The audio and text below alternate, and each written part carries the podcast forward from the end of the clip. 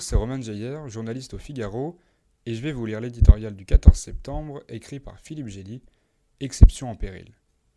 Huit ans après la flambée des printemps qu'elle avait allumée, la Tunisie reste une exception démocratique dans un monde arabe toujours en proie à la guerre civile ou sous la férule d'hommes forts.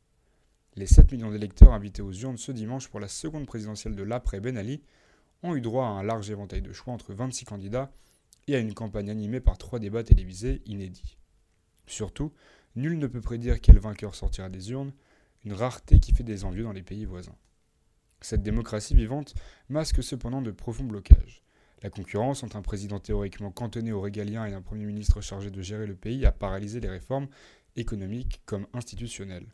La Tunisie s'enfonce dans la dette, le chômage de masse, surtout parmi les jeunes, la hausse du coût de la vie et le creusement des inégalités sociales et régionales.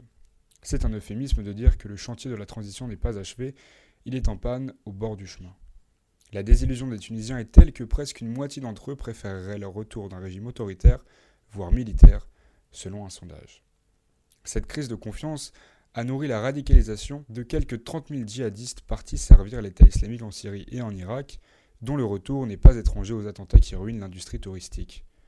Plus que le candidat d'Ennama, Abdel Fattah Mourou, grand-père préférant l'étiquette de conservateur à celle d'islamiste, elle pourrait favoriser l'émergence d'un populiste comme Nabil Karoui, entrepreneur emprisonné pour fraude fiscale et blanchiment d'argent, mais dont la télévision privée célèbre avec effusion la générosité.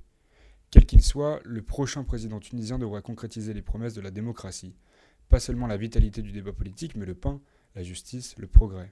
Il devrait pouvoir compter sur l'aide des Européens, un échec de ce modèle aurait de profondes ramifications dans le monde arabe et jusque chez nous.